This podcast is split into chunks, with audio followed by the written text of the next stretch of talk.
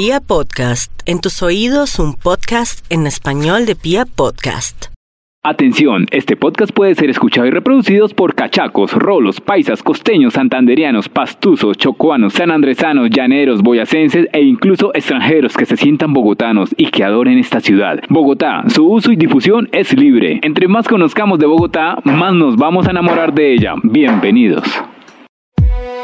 Hola, bienvenidos nuevamente a Sintonízate con Bogotá, un espacio donde conoceremos las curiosidades y esos datos que tal vez no sabíamos y planes que podemos hacer en nuestra querida capital. Yo soy Carolina Pineda, cachaca de pura cepa y con varios personajes vamos a dar una vueltica por esos rincones del epicentro político, económico, administrativo, industrial, artístico, cultural y deportivo del país, es decir, nuestra querida Bogotá.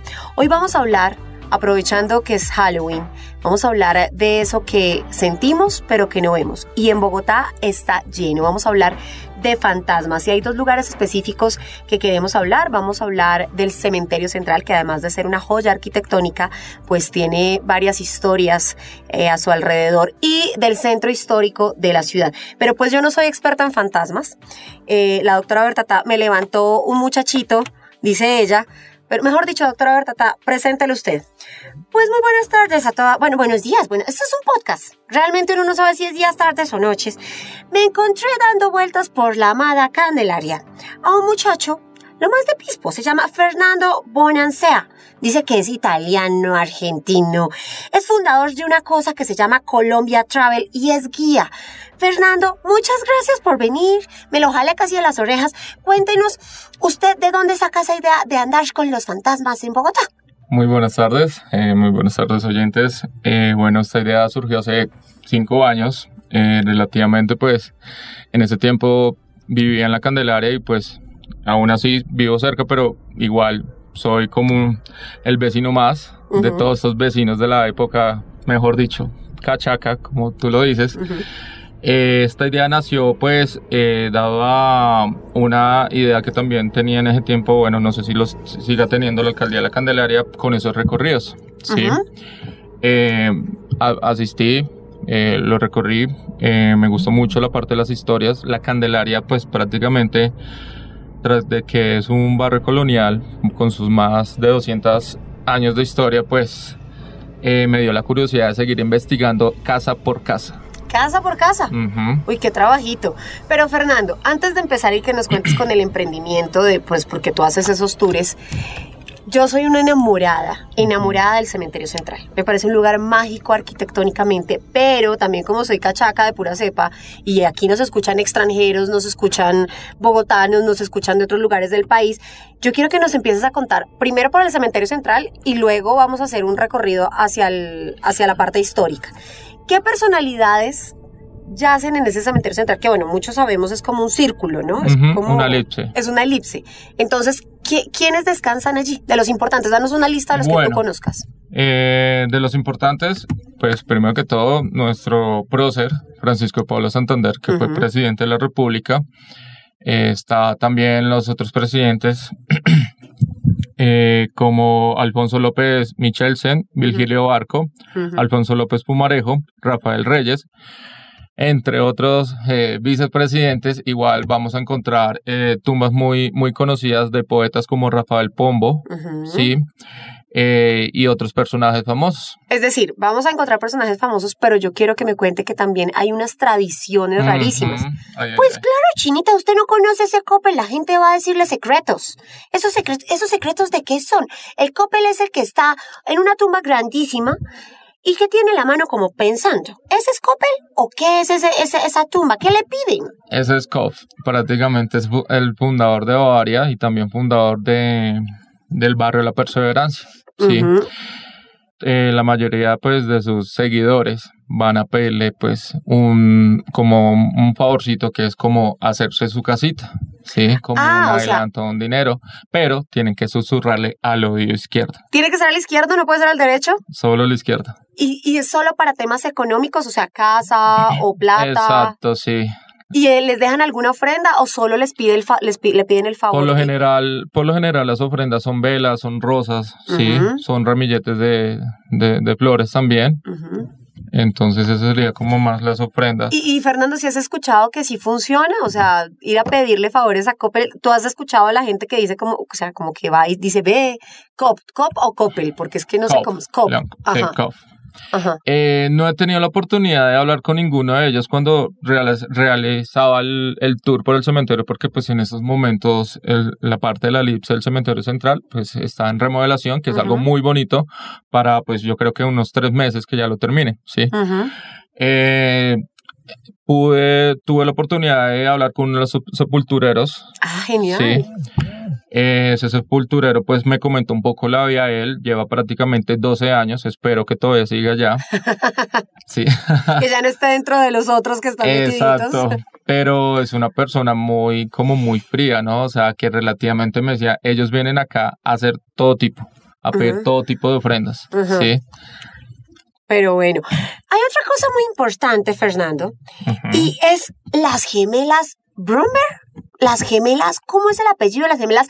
Les ponen manillitas, les dan bombombones, les da... ¿Qué le piden a las gemelas Bromberg? Además que la historia de las gemelas es como bastante extraña. Sí, ellas padecían de una enfermedad eh, relativamente pues como veneria que en ese tiempo pues eh, no era fácil de curar, sí. Pero si eran gemelas o eran hermanas, porque es que si uno mira las tumbas tienen diferencia de edad.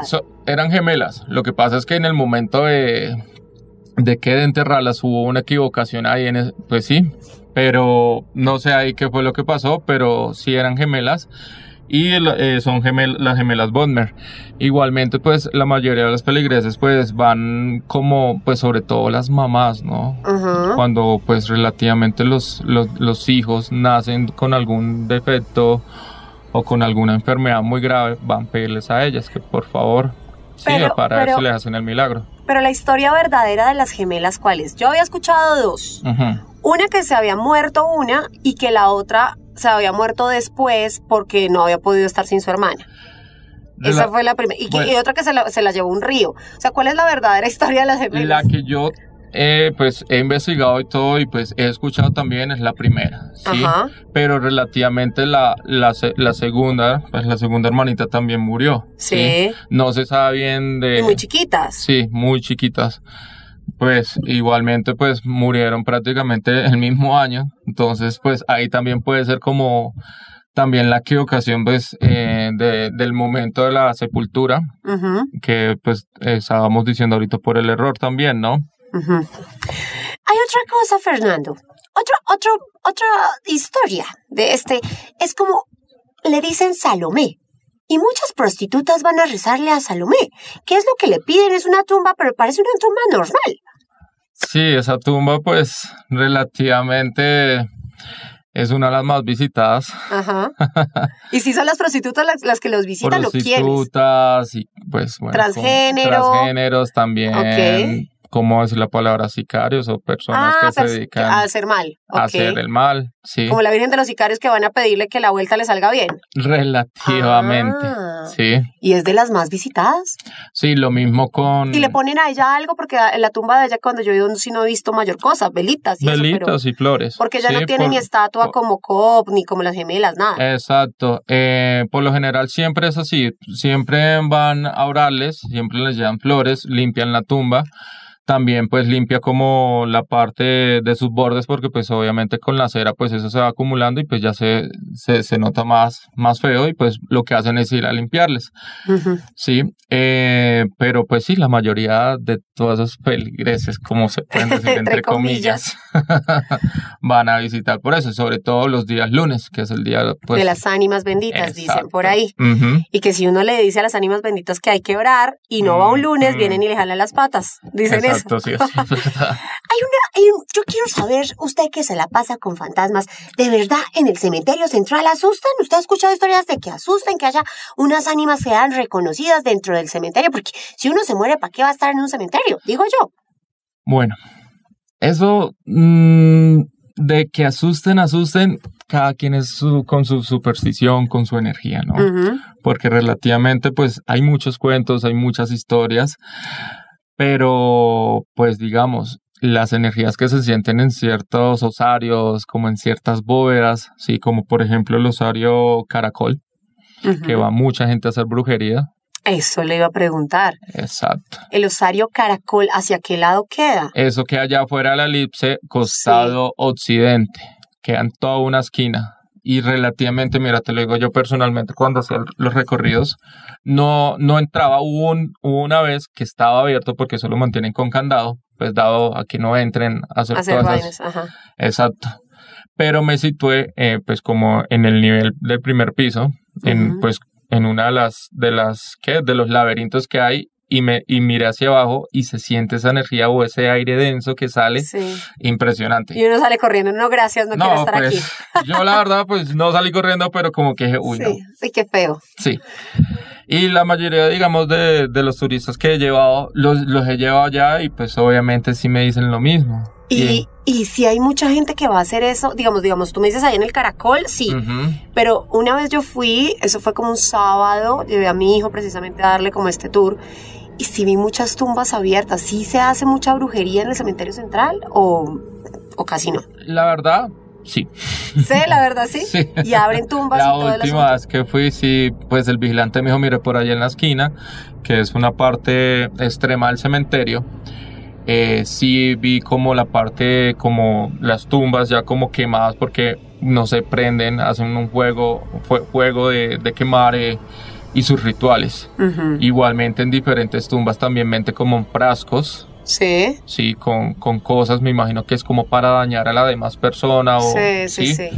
Se ve mucho tipo de brujería, Qué pues que lastimosamente los vigilantes me dicen, a mí me ha tocado sacarlos de acá y pues que ha sido un enfrentamiento muy grande, pero sí toca estar pendiente de todo eso. Sí, Claro, además que, que hay cuerpos de hace cuántos años que yo creo exacto. que quién sabe qué podrán hacer con esas cosas. La mayoría de las brujerías lo hacen fuera de la, elipse, sí, pues de la parte histórica lo hacen más como en esas tumbas ya que se van a caer, esas ya tumbas decrépitas, ya todas que las, familias ya la dejan abandonada y las dejan caer, entonces aprovechan la oportunidad los de la brujería y hacen eso. Sí, Fernando, pero ya para cambiar de tema, y que usted es un experto y nos empezó a decir que empezó a buscar casa por casa la Candelaria, en ese centro histórico de Bogotá, ¿qué tantas historias tiene que usted hace un tour de fantasmas? Empecemos a hablar de esos fantasmas del centro. ¿Usted qué encontró en esas casas? Deme como un top 5 de las casas que uno tiene que visitar y esas historias. wow. Bueno, de esos top 5 de las casas que tienen que Sí. visitar, más que las casas también las calles. Como ustedes se pueden dar cuenta, antiguamente en la época colonial tenían los nombres de esas calles, se les daba un significado, ¿sí? Ujú, La de la fatiga, La de la del fatiga, arcado, la de- la de la sal y sobre todo la calle del fantasma. Muchos dirán, ah, eso es, no. ¿Les cuento? Sí, eso es cuento, pero los invito a que vayan. La calle del fantasma queda en la calle décima entre la carrera primera.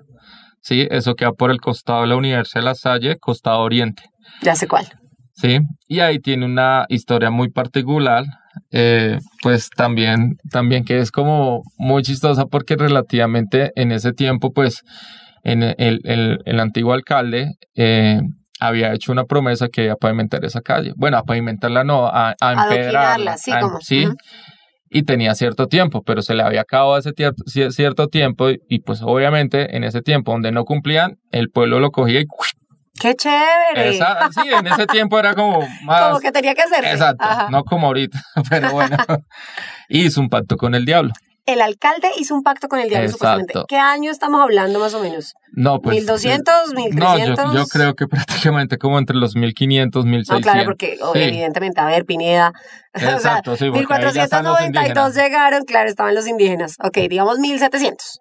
Y bueno, hizo el pacto con el diablo y todo, y el diablo le dijo, listo, yo te pongo las 666 piedras y al, en el momento que tú mueras, me dio tu alma. Faltaban 5, 4 minutos para las 12 para que se acabara el tiempo y al diablo le hizo falta una piedra. Y no, se la, y, y no se la pudo llevar. Y el alcalde, mejor dicho, festejó hasta decir no más y relativamente murió pues de tanta chicha, de tanto guarapo y, y de estar con tantas mujeres. Esa es una de las historias. Y entonces la calle del fantasma, supuestamente, que ahí se aparece la- el alma del alcalde. Es, ¿O- es más la historia, sí, Ah, que ahí se presencia mucho la, la- el, como, la, eh, como el- la energía del diablo, porque hay, digamos, como en la mitad de, de, de la cuadra, sí, se siente como esa energía caliente. ¿Y usted se ha puesto a contar las piedras y son 665? Por ahí que alguien tiene que hacer el trabajo. A Bueno. contar la historia No, no, no, no me queda tiempo, pero sí sería muy buena idea. Otro, otro punto a visitar, eh, que sería también un lugar emblemático que todos, pues todos los conocemos y los, los que no los conocen los, los invitamos, que es el Chorro de Quevedo, que originariamente dice que es la fundación de Bogotá, Sí. que está pues eh, el Chorro de Quevedo y está el Callejón de las Brujas. Me encanta, sí, señor. Exacto. ¿Por qué se llama el Callejón de las Brujas? Eh, hay muchas historias. Hay muchas historias, hay muchos mitos, hay muchas leyendas, pero relativamente pues en ese tiempo pues también existía la magia, la magia negra y la magia blanca. Y las brujas eran las típicas que salían de su balcón a mirar cualquier movimiento. ¿sí? Y cada borrachito, o sea, cada mujeriego que llegaba por ahí una de la mañana le lanzaba su hechizo y... Y Ajá. ese que se lo echaban a la muela. Exacto. Ah, ok, yo como así. Hay otro, hay, hay otro mito, pues, que dice también que eh, tú, tú vas pasando por el callejón y vas creyendo que hay otra salida, pero al final se convierte en un muro y no hay salida. Vea pues, el de las brujas. Hay una historia que yo escuché hace mucho rato, no sé si sea cierta, que es el restaurante de los emparedados. Que había unos muertitos que los metieron entre las paredes, como eran paredes de barro. Ajá. Entonces, había un restaurante ahí y que después Es- de las seis de la tarde sí. eso era una cosa loca que sonaban cubiertos, se rompía de todo. ¿Sí es cierto? Sí, es cierto. Ese restaurante se llama el restaurante La Bruja. Ah, pero actualmente está. Está es de La activo. Bruja. Está activo. Ajá. Porque antes quedaban los antiguos calabozos del DAS y pues relativamente eran donde metían ahí a los, a los muertos y obviamente calabozos cada vez que llovía se inundaban y se ahogaban. Y hay una historia de la mamá del chico que siempre iba a llevarle comida. Y pues obviamente pues los, los guardas le reciben la comida y eso, pero pues ya, ya la mamá se ganaba la confianza. El chico murió y pues relativamente pues la mamá tom- pues ya tomó como venganza y todo y pues eh, lanzó como sus hechizos porque pues supuestamente la mamá también se decía que era una bruja.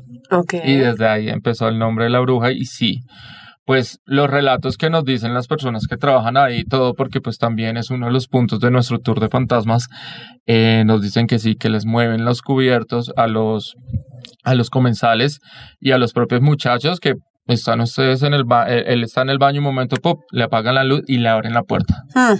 Entonces son historias como que wow, o sea, Sí, tienen que porque es que dicen que después de, eh, de una hora específica, que es Después de las 12.